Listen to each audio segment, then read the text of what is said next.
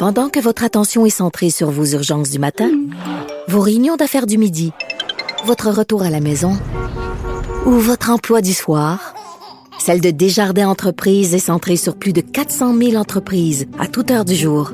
Grâce à notre connaissance des secteurs d'activité et à notre accompagnement spécialisé, nous aidons les entrepreneurs à relever chaque défi pour qu'ils puissent rester centrés sur ce qui compte, le développement de leur entreprise. Parce qu'en immobilier, faut être à son affaire. Suivez les conseils de nos experts. Via Capital, les courtiers immobiliers qu'on aime référer. Bonne écoute. Ici Ricardo. Et Émilie, marchand d'IGA. On a envie de vous inspirer à bien manger. À moins de 5 la portion. Suffit de repérer les produits valeurs sûres et de les cuisiner avec une de nos recettes. Les valeurs sûres, c'est bien pensé, hein? Bien sûr! Détails sur IGA.net. Cube Radio.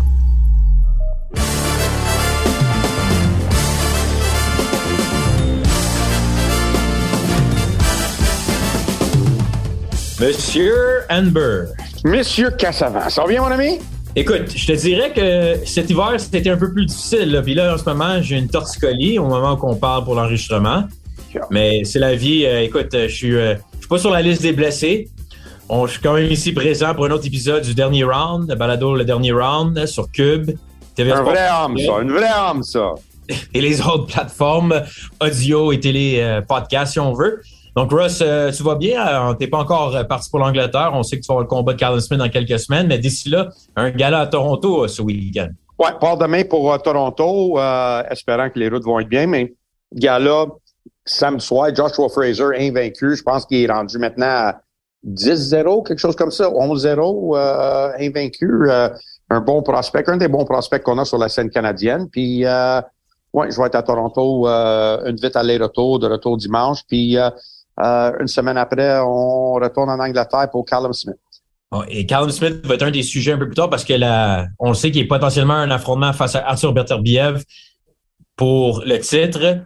Je pense que c'est le WBO de mémoire, mais je suis pas 100% certain lequel des titres qui est obligatoire en termes de Callum Smith et les classements pour les 175 livres contre Arthur Beterbiev.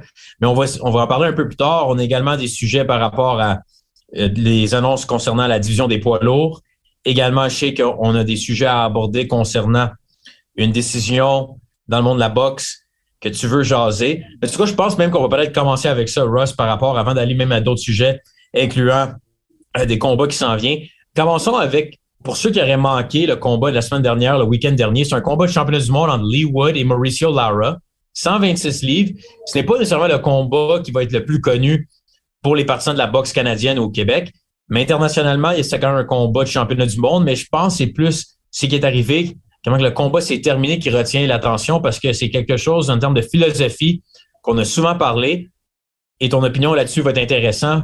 Un entraîneur qui décide de lancer la serviette face à un boxeur qui a subi une chute, qui était le cas avec Lee Wood, samedi dernier face à Mercier Lara, mais dans un combat de championnat du monde qui reste pas beaucoup de temps dans le combat, qui mène sur la carte des juges, même si c'est non officiel. On ne pouvait pas le savoir à, ce moment-là, mais on se doutait qu'il menait sur la carte des juges. Et l'entraîneur Ben Davidson décide d'arrêter le combat. Qu'est-ce que tu en penser pour ce combat-là particulièrement et même la philosophie d'arrêter un combat qui est l'entraîneur qui prend la décision et non l'arbitre? Matt, chaque cas est, euh, comment je pourrais dire ça, unique? unique. Ouais. OK, est unique. Il n'y a, pas de, philosophie générale pour tout. La seule philosophie que j'ai en général que tu peux appliquer en tout temps, c'est que tu peux jamais blâmer un, un arbitre pour avoir arrêté un combat trop tard parce que le coin a le pouvoir d'arrêter le combat quand qu'elle veut. OK? Fait que ça, c'est, je pense que c'est assez normal. Tu, sais, tu peux toujours blâmer le gars. Ah, pourquoi l'arbitre a, laissé aller? Mais si tu es en train de critiquer l'arbitre, en même temps, tu es aussi bien de critiquer le coin, puis l'entraîneur de, de ce boxeur-là pour avoir laissé le combat continuer parce qu'il a le pouvoir de, de, de arrêter le combat aussi. OK? Ça, c'est la première chose qu'on peut dire que, qui, qui couvre tous les combats de boxe. On est d'accord? Oui. OK.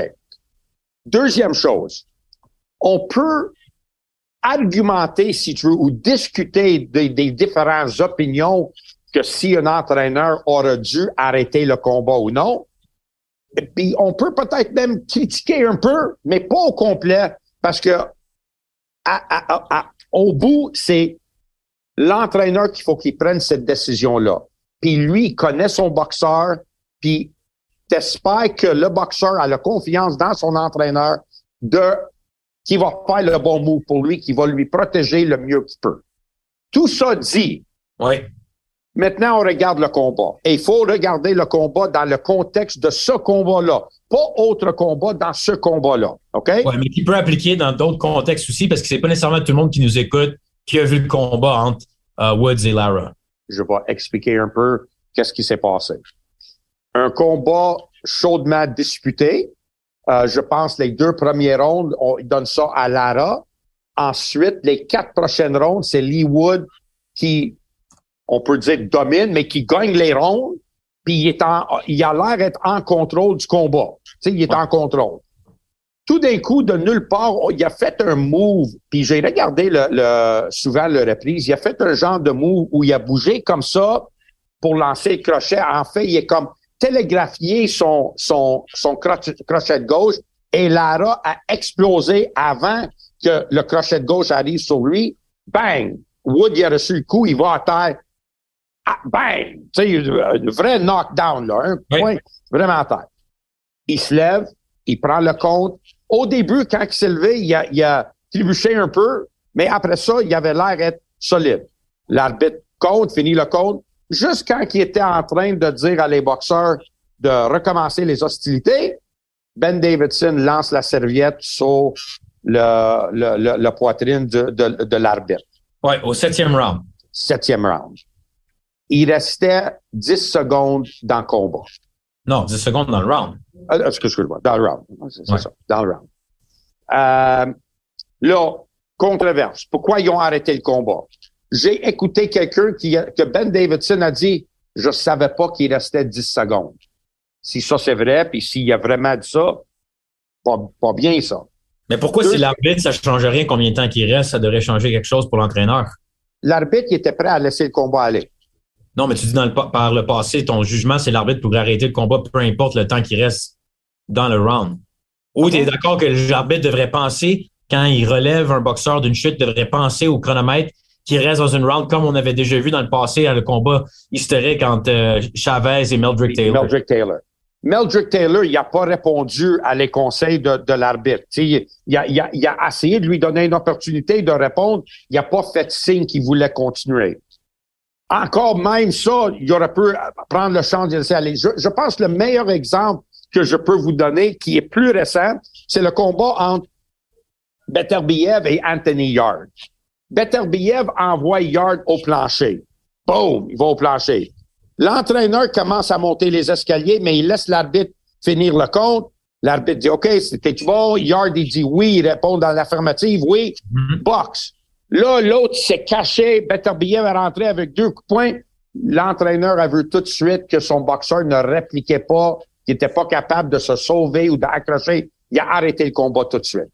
Il a donné une opportunité à son boxeur, malgré le quelques secondes, pour voir s'il était pour sauver, puis il n'était pas capable.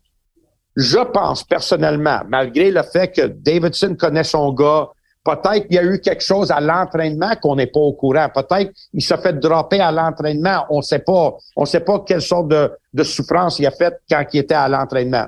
Et il était dans une guerre à son combat précédent que plusieurs ont considéré un des meilleurs combats de l'année 2022 face à Mick Conlin. Et toi, tu étais dans le coin de Mick Conlin qui avait perdu euh, de- au dernier round par un knockout spectaculaire, mais Lee Wood avait été brassé. il était allé au plancher.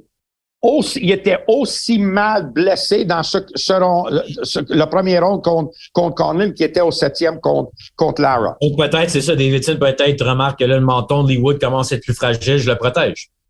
Peut-être. C'est pour ça que je dis, je ne critique pas. Mais juste de regarder ça de l'extérieur, il restait 10 secondes. T'es champion du monde. T'es pas l'aspirant, là. T'es champion du monde. Tu viens de gagner les quatre derniers rondes. T'es en contrôle du combat, puis il reste 10 secondes. Est-ce que ton champion, il a assez dans, dans le tank pour sauver, pour courir, là? Tu sais, il a juste à te déplacer Ouais. pendant 10 secondes, là. Puis s'il faut qu'il accroche ou qu'il se met un autre genou à terre, encore, il a déjà perdu la ronde, il met un genou à terre. OK, parfait. Tu sais, peut-être qu'il aurait pu survivre, on ne sait pas. Mais le narratif que les gens disent, oh, si tu aurais laissé ça continuer, il aurait pu se finir dans l'hôpital, à l'hôpital. Et là, on exagère. Avant le coup de poing, il n'y avait pas de chance qu'il soit à l'hôpital, mais tout de suite après, il y avait une chance qu'il soit à l'hôpital. Tu sais, euh, relax. Là. Mais ça a changé aussi la philosophie parce qu'à l'époque d'un Gary Ward, ça aurait pu être arrêté à plusieurs reprises par des entraîneurs si on se fie à cette mentalité d'être un peu plus prudent. Ceci étant dit, tu veux quand même prôner le plus possible un aspect de sécurité du boxeur dans un sport qui est non sécuritaire au début. Et toi, tu l'as fait dans le passé avec des gars comme David Lemieux, Otis Grant, qui t'a lancé la serviette. Tu connaissais tes boxeurs, mais la différence, c'est qu'il était en train de perdre le combat au stade que tu as lancé la serviette. Exact. Et même avec le mieux, si vous en souvenez bien avec Marco Antonio Rubio, le mieux, il est allé à terre.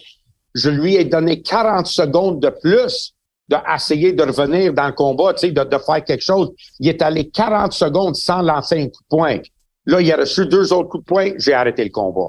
Mais je lui ai donné... qu'il gagnait, par exemple, sur la carte des juges, même si ça commençait à aller sur la pente descendante. Oui, mais j'ai donné cette opportunité-là. On n'a pas donné cette opportunité. L'arbitre a jugé que Wood méritait cette opportunité d'être capable de se défendre. Ben Davidson lui a pas donné cette opportunité-là. Ben hmm. Davidson, c'est lui qui a le mot final. Faut qu'on respecte ça parce que je commencerai pas à, à critiquer le travail d'un entraîneur.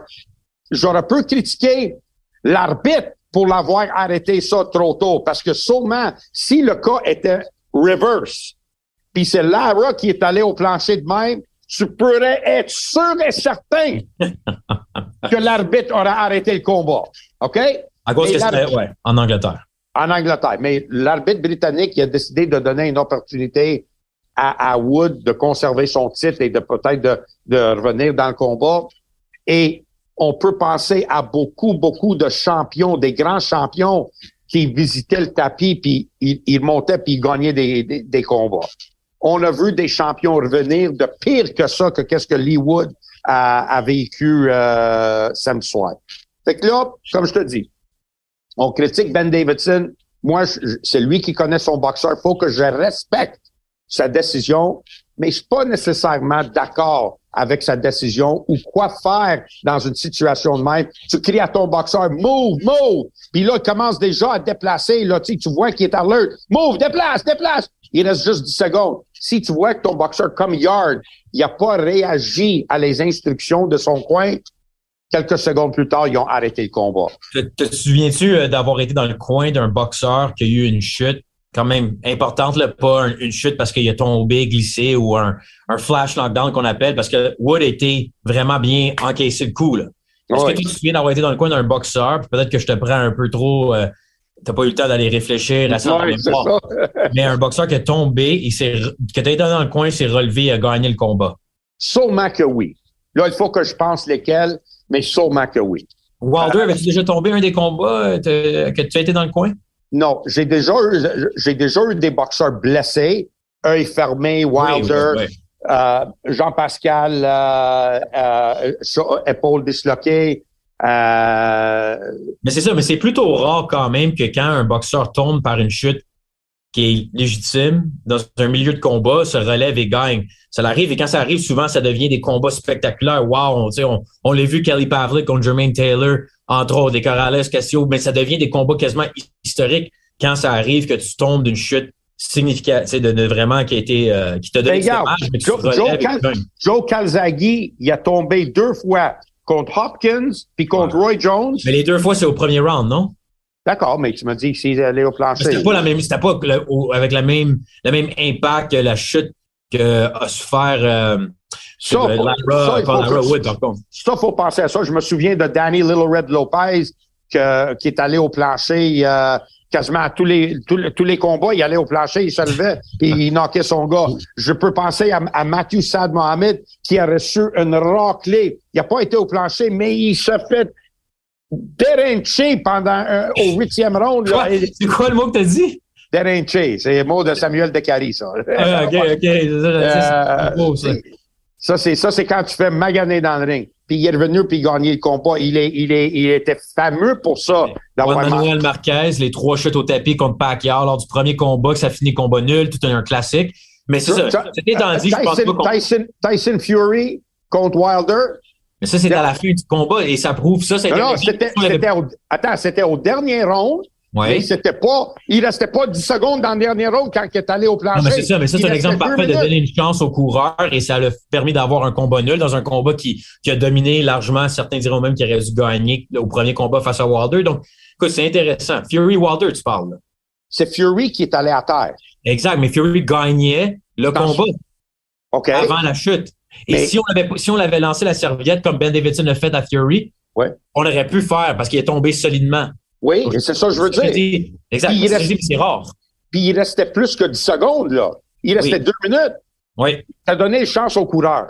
Et c'était pas Ben Davidson qui était dans le coin de ce Oui, combat-là aussi? justement. Puis Ben Donc- Davidson, il était dans le coin de Leewood quand, quand Conlin, euh, Conlin l'a mis à terre. C'est ça, donc probablement que Ben, Oh. même si je peux comprendre, ce que tu veux dire, c'est qu'il faut pas nécessairement automatiquement lancer la serviette quand il y a une grosse chute au tapis. Mais Ben Davidson, probablement, avec quelque chose connaissait mieux Lee Wood et sa situation. Peut-être. Peut-être. dans le, par le passé, il n'a pas toujours lancé la serviette avec des chutes au tapis qu'on a vu euh, massifs. J'ai vu des boxeurs fait arrêter sur un coup qui était moins dangereux que des coups qu'ils ont reçus avant ça. Ouais. Mais à un moment donné, tu dis, OK, c'est assez. Ouais. Là, il- ne revient pas dans le combat. Là. Il, a, il, a, il a perdu. Quand j'ai arrêté le combat contre Otis Grant avec, avec Roy Jones, Otis, il était pas plus blessé dans ce point-là qu'il était blessé les autres combats. Il est allé à terre, mais il était correct. Mais c'était la troisième fois qu'il est allé au plancher. Il n'y avait plus de chance de gagner. C'est assez, là. Tu sais, plus besoin de, de montrer le courage à ce point-là. Ouais. Oui. Ça, c'est l'erreur que souvent, des fois, on va voir des, dans le coin, puis que ce soit des combats, on les voit dans les combats du sous-carte. Des fois, c'est des combats aussi plus importants. Puis là, tu vois que le boxeur, clairement, oui, le monde peut toujours dire le un fameux coup de poing qui peut tout changer, mais souvent, tu vois qu'il n'y a plus l'énergie, il est plus capable de changer le revirement de situation. Là, il fait juste accumuler des coups de poing pour aucune raison. Et même s'il n'y a pas nécessairement, comme tu dis, le gros coup de poing, donc là, l'arbitre intervient pas, mais il n'y a aucune résistance. Et là, là il, est trop brave, le boxeur, pour lui-même. Et c'est là que des fois, je trouve ça dommage que le coin, OK, ressort pour prendre juste du dommage, euh, dans le long terme, pour aucune raison, dans un combat que tu n'as plus de chance de gagner. C'est là que, OK, ça fait trois, quatre rounds que tu te fais planter, tu perds Exact. le combat à tous les quatre, c'est terminé. T'as rien à Exact, exact. Mais c'était pas le cas avec Lee Wood. Lee Wood a gagné les quatre derniers rounds. Il est le champion en titre. Il reste 10 secondes dans le combat. Il a déjà passé par cette, euh, cette chemin-là, tu sais, de, de aller au plancher puis revenir. Euh, la- le boxe, c'est un sport difficile et cruel des fois, mais le boxeur, il sait dans quoi il embarque quand il fait, qu'il fait ça. Je pense qu'on aurait dû lui laisser une chance, même si ça aurait été, sais, un- juste pour voir s'il réagit à ton voix, pas de quel coup qu'il va recevoir. Lève tes mains. S'il a encore les mains en bas, puis il lève pas ses mains, déplace, puis il déplace pas. OK, là, tu le sais, le boxeur, il réagit pas. Fait que je pense qu'on aurait pu dire quelque chose à Lee Wood pour voir s'il a réagi à les commandes de, de son, s'il aurait réagi à les commandes de son entraîneur.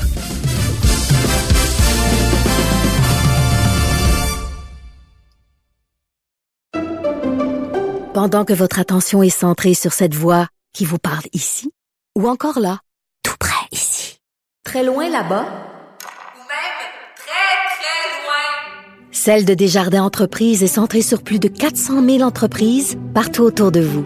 Depuis plus de 120 ans, nos équipes dédiées accompagnent les entrepreneurs d'ici à chaque étape pour qu'ils puissent rester centrés sur ce qui compte, la croissance de leur entreprise.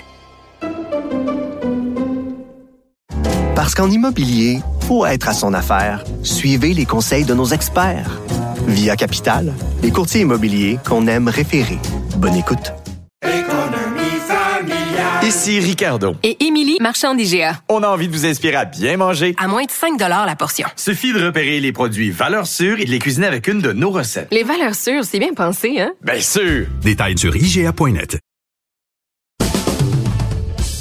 Bon, Russ, on a quelques sujets d'actualité. J'étais très d'accord avec la dernière, euh, ton dernier point concernant. c'est un point fort, là. Pas, pas super, pas super. Bon, quelques sujets d'actualité par rapport à un boxeur que, ben, deux boxeurs dans le fond que tu vas être très intéressé. Callum Smith a un combat le 11 mars prochain. Ben Ceci oui. étant dit, il est largement favori pour ce combat. Et après ça, on aimerait avoir le camp de Callum Smith, le combat de championnat du monde contre Arthur Beterbiev, en moins qu'on est capable de lui donner assez d'argent pour qu'il se mette de côté. Sur les lignes de côté, on a Ber- euh, Beterbiev face à Dimitri Bivol. pour un des combats que, probablement un des meilleurs combats qu'on peut faire dans le monde de la boxe présentement. Et là, Eddie Hearn, le promoteur de Callum Smith et promoteur de Bivol, a annoncé aujourd'hui qu'il y a un plan pour la date du 3 juin. Il veut que ce soit un combat massif. Et voici les noms ou les combats potentiels du 3 juin, OK? Je te les nomme que voici ce qu'il voudrait faire. Et Abu Dhabi. Là, on voit Arabie Saoudite, Abu Dhabi, Dubaï. C'est des coins que de, plus en plus, on voit euh, l'intérêt pour des sports de combat. Et le 3 juin, il a proposé Deontay Wilder contre Andy Ruiz chez les poids lourds. Bivol contre Joshua Boutazi et Beterbiev contre Callum Smith ou Beterbiev Bivol si c'est possible. Mais ce n'est pas possible. Tu mets Beterbiev contre Callum Smith et Joshua Boatsy, je devrais dire, celui qui était supposé se battre contre Jean-Pascal à une certaine euh, époque, il y a quelques mois, et Bivol. Donc là, après ça, le gagnant de ces deux combats-là s'affronterait, j'imagine, à l'automne ou à la fin de l'année.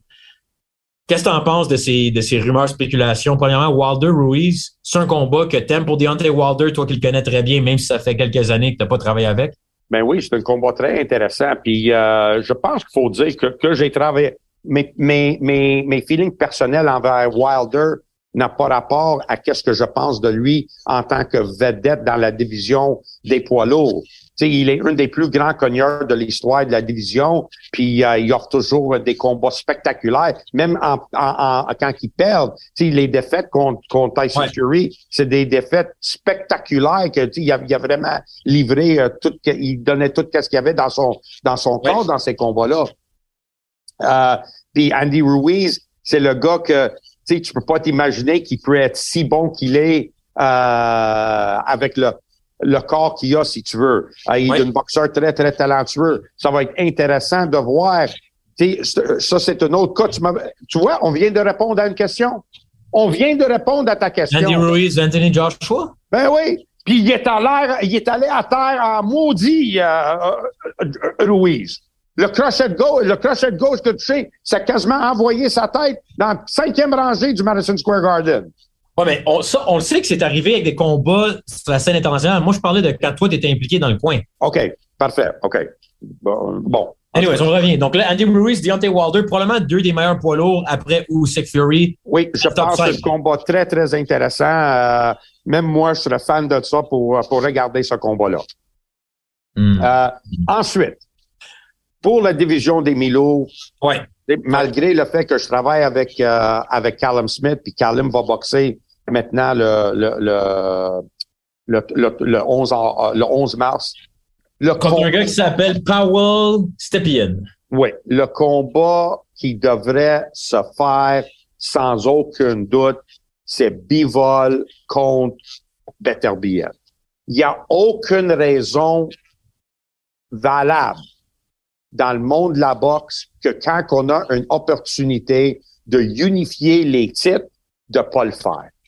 C'est, c'est, c'est ridicule. Ça démontre à quel point qu'on veut pas le faire, puis ça montre à quel point les promoteurs, pour leur propre intérêt à eux-mêmes, veulent pas faire le combat, veulent même pas le faire. Ils empêchent que ces combats-là ont, ont- ont lieu. Il n'y a aucune raison pourquoi tu te présenterais Bivol contre Anthony Boati, puis tu mettrais Callum Smith contre Beterbiev.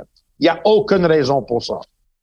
Et ben là, l'autre chose aussi qui était intéressant, c'est que toi, tu as mentionné que tu pensais peut-être Bivol Beterbiev allait être plus compliqué en raison, pas que les deux hommes ne veulent pas s'affronter, mais la situation avec la Russie, parce que ça aurait pu être encore un plus gros combat à une certaine époque. Mais là, on voit que Abu Dhabi, c'est un excellent endroit d'avoir un combat quand même pour tous les titres que tout le monde va vouloir voir. Et là, ce qui est intéressant, c'est que le Ramadan cette année est du mois- fin mars à fin avril. Ce qui veut dire que Beterbiev, on sait, ne compétitionne pas durant le Ramadan, ne s'entraînera pas en camp d'entraînement. Là, va probablement être en mesure après, ça veut dire le 3 juin, c'est un peu plus réaliste comme date potentielle pour un combat pour son retour. Absolument. Puis, puis, Donc- Canelo va boxer contre John Ryder en Mexique. Donc, Mois de Il est- c'est ce qui est prévu. Ouais. C'est ça. Fait donc, il est éliminé comme potentiel adversaire pour Bivol dans le court euh, avenir. Oui. Donc, i- i- c'est quoi le problème? C'est Bivol, Beterbiev. Ah ouais, let's go. Puis, puis ça presse, là. Tu sais, il n'y a pas de niaisage. Ah ouais, le 3 juin, let's go. Parfait, good. Écoute, on a hâte de voir ce qui va se passer. Ceci étant dit, Wilder Ruiz, as-tu pris une prédiction si ça a lieu? Moi, je pense que Ruiz gagne le combat. Ah ouais, hein? Ouais. Wow, wow, wow. Moi, Ben, je veux dire, oui, mais en même temps, c'est des- c'est- écoute, je fasse attention. Le Wilder que Malik Scott, son entraîneur qu'on a parlé, que tu connais très bien, le Wilder qui était à son meilleur en termes vraiment concentré boxe, va battre Andy Ruiz parce qu'Andy Ruiz s'est fait frapper un peu trop souvent contre Louis Ortiz à son dernier combat. Et Louis Ortiz n'a pas, même s'il est puissant, Wilder, c'est un, autre phénomène de puissance. Mais Ruiz est bien meilleur boxeur que Wilder. Donc, si Wilder fait des erreurs techniques, Ruiz va être en mesure de, je pense, gagner. Il cogne bien aussi, euh, Ruiz. Ouais. Il, y a, il y a un assez bon Mais Chez les poids lourds, généralement, tout le monde cogne un peu fort, mais après ça, tu as différents niveaux. Et mais Ruiz a quand même une, une meilleure force de frappe que la moyenne. Oui, meilleure, meilleure force de frappe. Pas aussi bon que Wilder, mais Non. meilleur que le moyen. Moi, Meilleur que Usyk. Usyk, chez les poids lourds, c'est pas un problème, la puissance. OK. OK. Je, je, je, je vais accepter ça. Oui, OK, parfait. Moi, je veux dire, je veux dire, même, il y a plein, plein de talents Usyk. Et même ça, mais il est capable, c'est comme n'importe qui d'autre, de, de te faire mal vu que c'est un poids lourd, mais il n'y a pas le, le one punch power, comme on appelle. C'est pas un naturel poids lourd. D'accord, oui. Ça, je suis d'accord avec toi.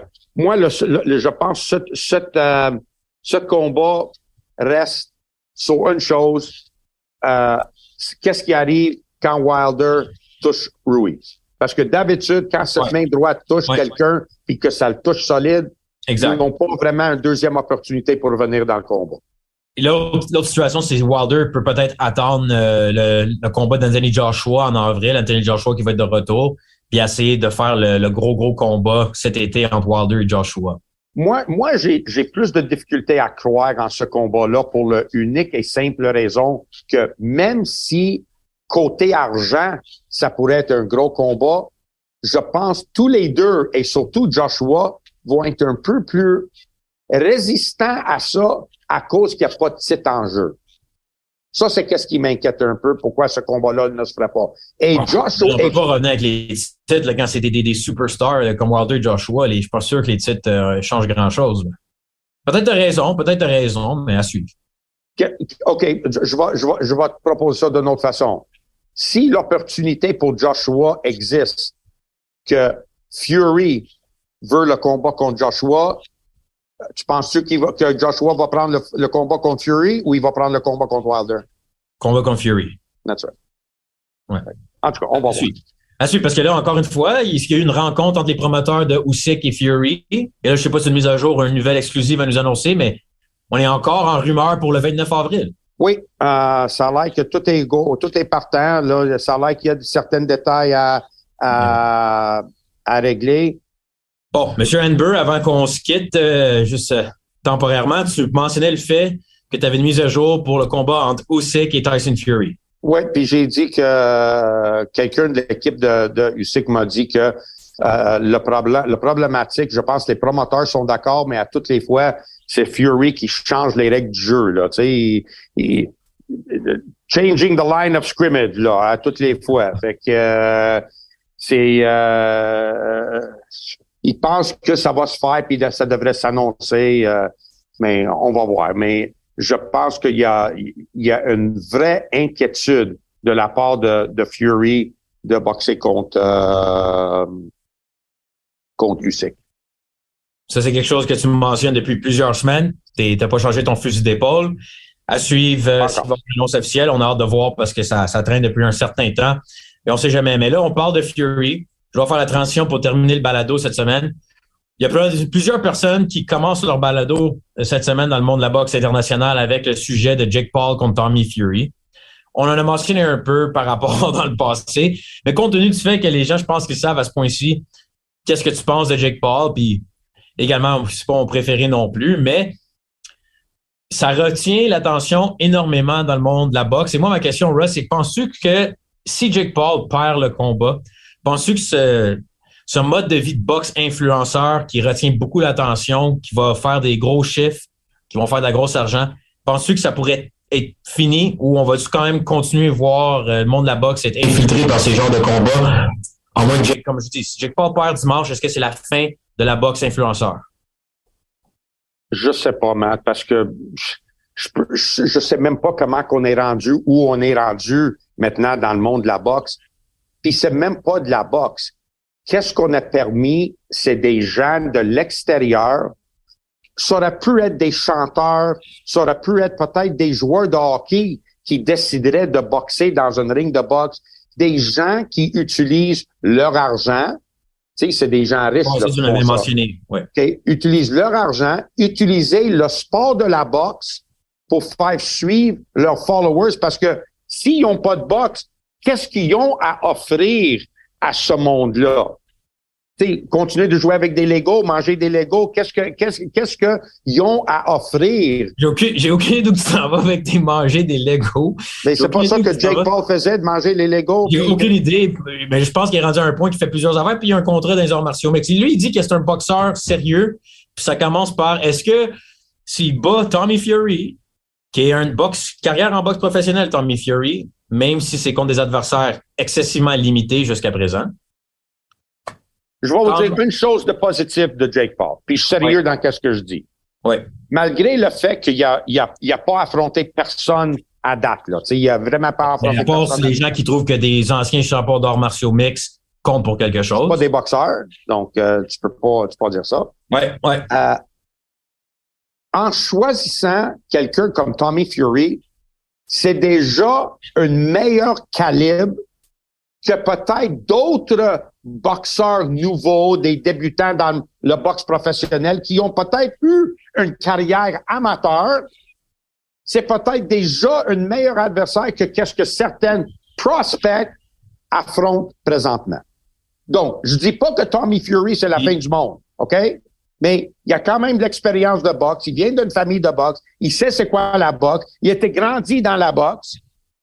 Le fait que, que Jake Paul l'affronte, il y a des boxeurs de le même talent, mettons, de Jake Paul ou des prospects encore meilleurs qui prennent pas une chance d'affronter quelqu'un comme un Tommy Fury. Donc, faut que je lève le chapeau un peu à lui pour faire ça. Est-ce que Ouais, mais il veut faire de l'argent aussi. C'est ça, il a pas ah, c'est ça. Est-ce que ça mérite? Et c'est ça qui est injuste dans le monde de la boxe. Est-ce que ça mérite d'être payé? Qu'est-ce qui est payé? Par point de vue de qu'est-ce qui va attirer comme public, ça a l'air que oui, parce que ça a l'air que le monde veut payer pour ça. Est-ce que ça va attirer des fans de boxe? Non. Je ne crois pas non plus qu'une personne qui va regarder ça va devenir une fan de boxe. Sont des fans de Jake Paul, sont des fans de les YouTube boxers, sont des fans de des événements. C'est pas des gens qui vont dire, oh, OK, le lendemain, je vais aller voir Anthony Joshua, puis après ça, je vais regarder Usyk, puis je vais aller le 20 mai à, à Las Vegas pour regarder. Pense que c'est euh, pas possible que Jake. Paul peut amener des nouveaux fans au monde de la boxe. Non. Il peut amener des nouveaux fans à Jake Paul, mais pas à la boxe. Il peut amener des nouveaux fans de Jake Paul boxeur, oui. Mais à la boxe, non, je ne crois pas. Puis toi, tu vas-tu l'écouter dimanche? Je sais pas. Ça dépend s'il joue au billard ou non. Si dimanche, j'ai- si pas à, non, je vais être de, mais ça va se passer à quelle, à quelle heure? Pour ceux qui sont intéressés, le, la télé à la carte sur euh, tes amis Top Rank commence ça à 2 heures de l'après-midi dimanche et Jake Paul Fury sont euh, probablement vers 5 heures dans le ring à l'heure du souper dimanche soir. Ça dépend si je vais être encore sur la route ou, Et si euh, Jake Paul gagne contre Tommy Fury, ça en dit plus sur Jake Paul, ça en dit plus sur Tommy Fury. Ben, je pense qu'il faut, faut donner crédit à Jake Paul s'il bat Tommy Fury. Euh, Je pense que ça dit, OK, maintenant tu es prêt pour le next step. Là, là tu, veux, tu veux dire que tu es des boxeurs? Tu es loin de Canelo, mais tu veux, tu veux, OK, let's go next step. Puis qu'est-ce que t'en penses que là, toute la semaine, il s'est pogné avec Carl Froch, l'ancien boxeur qui est, champi- euh, qui est temple renommé, l'ancien champion, parce qu'un Carl Froch à retraite peut encore gagner contre un Jake Paul? peu importe s'il peut gagner ou non, ou si jamais ça va se faire. Je pense que c'est ça qui me, qui me laisse, je suis tellement amer envers des gars comme Jake Paul, c'est quand vous avez un tellement manque de respect pour des gens. Ça, ça me frustre parce que tu as de l'argent, tu as du manque de respect pour, euh, pour du monde. Ça me frustre, ça. Carl Froch va être intronisé dans le temple de la renommée pour ses accomplissements dans le monde de la boxe professionnelle. Et tu lui insultes de même, je ne serai jamais un fan de toi pour avoir fait des choses comme ça. Mais c'est parce qu'il dit que lui, ça l'attire. Les- Ça alimente l'attention sur les réseaux sociaux et surtout envers les jeunes. Il y a là, il aime ça. Là. Oh, il y a du beef. Le gars, il, tu sais, parce que si Carl Fraud, j'aimerais ça te battre, euh, je te respecte beaucoup. Ouais, ça l'attire moins sur les réseaux sociaux. C'est moins intéressant comme, euh, comme spéculation de combat. C'est mieux quand tu vois avec les insultes. Il l'a fait avec Conor McGregor, il l'a fait avec Nate Diaz, il l'a fait avec Mais c'est un paquet de gars. Oui, mais c'est facile de faire ça à des grands, so- soit à la retraite, où tu dis, Canelo, moi, je vais te battre. Ouais. N'importe qui va dire, il veut- tout le monde, est-ce que tu t'en souviens quand Mayweather, il était champion? Tous les boxeurs dans la division de 147 livres, peu importe qui qui ont battu, leur speech après le combat, Hey Floyd, I'm ready for you. Moi, je suis prêt pour toi. Moi, je veux boxer contre Oui, à toi. cause du payday, payday. Payday, you want payday. OK, et c'est la même chose. C'est ça que je trouve un peu. Mais comment c'est la même chose? Là, tu parles de des gars qui étaient dans la division de 147 livres, qui étaient dans le monde de la boxe. Jake Paul, il, il lance du monde partout parce que lui, il dit qu'il amène de l'argent.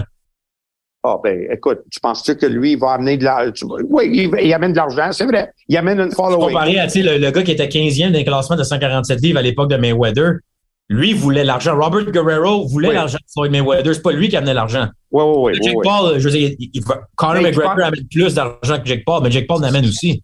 C'est ça, il amène aussi, c'est ça. Tu sais, Il, il a, puis, puis Canelo, il amène le- de l'argent aussi, il amène plus d'argent que Jake Paul. C'est pour ça que Jake Paul, il regarde 1 plus 1, puis ça l'égale. Tant qu'à perdre, je vais perdre contre le combat qui va me donner plus d'argent. mais c'est pas sais, c'est pas la seule raison pourquoi il a droit de faire ça ou il peut faire ça, c'est à cause de son affluence puis son c'est son following d'un extérieur de la boxe.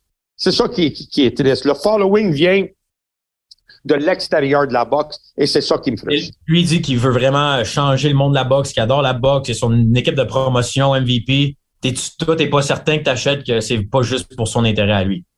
Pas sûr.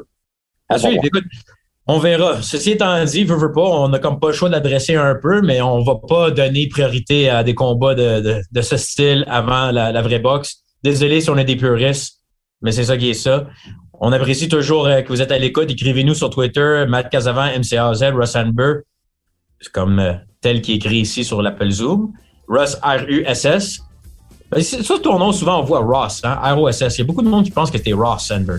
Puis Amber avec un M aussi, ça c'est une autre erreur qui se fait. Mais c'est ben, il sait de qui il parle, c'est moi ça.